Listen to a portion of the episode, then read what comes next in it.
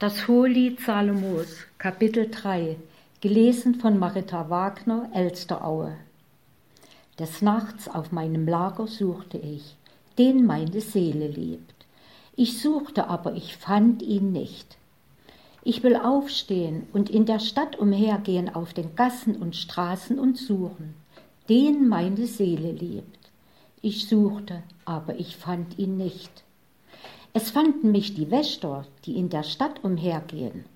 Habt ihr nicht gesehen, den meine Seele liebt?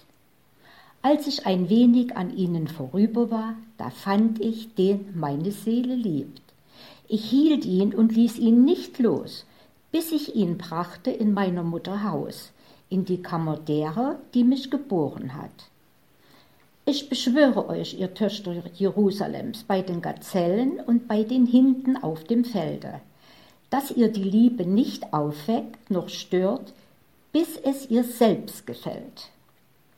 Wer ist die, die heraufsteigt aus der Wüste wie eine Rauchsäule, wie der Duft von Myrrhe, Weihrauch und allerlei Gewürz des Krämers?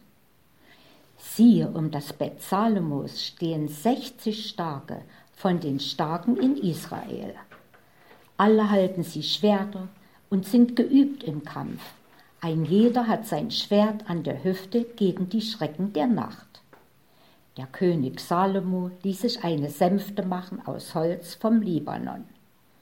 Ihre Säulen machte er aus Silber, die Decke aus Gold, der Sitz purpurn, das Innere geziert mit Edelsteinen. Ihr Töchter Jerusalems kommt heraus und seht, ihr Töchter Zions, den König Salomo mit der Krone, mit der ihn seine Mutter gekrönt hat am Tage seiner Hochzeit, am Tage der Freude seines Herzens.